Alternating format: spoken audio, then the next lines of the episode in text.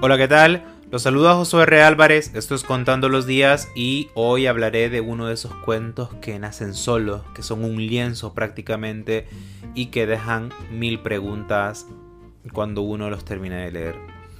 Hablo de No oyes ladrar a los perros de Juan Rulfo, este cuento que es muy famoso y es muy significativo también. Se nos muestra la historia de un señor que va cargando a su hijo herido por un camino rural, de estos que conectan un pueblo con otro, de estos que no tienen luz, de estos que son todo, todo, todo roca. Al hijo se lo hirieron, aparentemente porque andaba en malos pasos, y en el camino le hacen muchos reproches, todos relacionados con cómo él desperdició todo el cariño, educación que de pequeño le dieron sus papás. El Señor ya no lo soporta, ya no soporta más la carga, llevarlo en su espalda, pero de todas maneras quiere llegar a Tonaya para que lo cubren y no verlo nunca más. Es interesante cómo es como su última misión con su hijo, es como te curo y me libro de vos.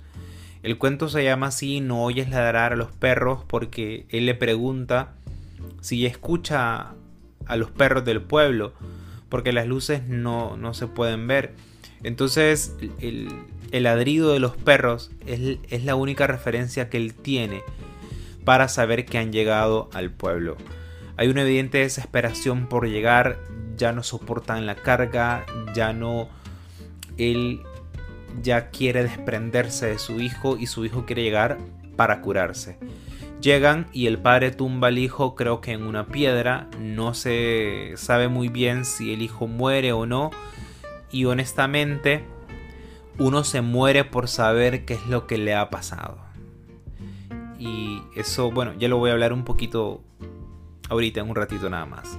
El cuento, como les decía al inicio, es un lienzo, es una imagen prácticamente. El padre cargando al hijo a pesar de la sed, a pesar del cansancio, a pesar de la hora, de no ir ni siquiera ladrar a los perros y sin importar sobre todo el tipo de hijo que ha sido. Es honestamente muy emotivo. Bueno, a mí los cuentos me pegan muy rápido y es muy difícil sacar, sacarse esa imagen de la cabeza. Aparte a mí me sucede algo cuando yo sé que un cuento de un autor con un mundo tan propio como Rulfo, es inevitable ponerle una especie de filtro a las imágenes que me produce. Me sucede con Bolaño, me sucede con, con Marque, me sucede con, con Camus, con Bradbury, con King y en este caso con Rulfo obviamente. Desde el punto de vista de la historia, el cuento se propone en realidad desde el diálogo y se va intercalando con acciones, en una medida muy justa, la verdad. Casi se puede oír la voz de los personajes y mágicamente también casi se puede ver a los personajes.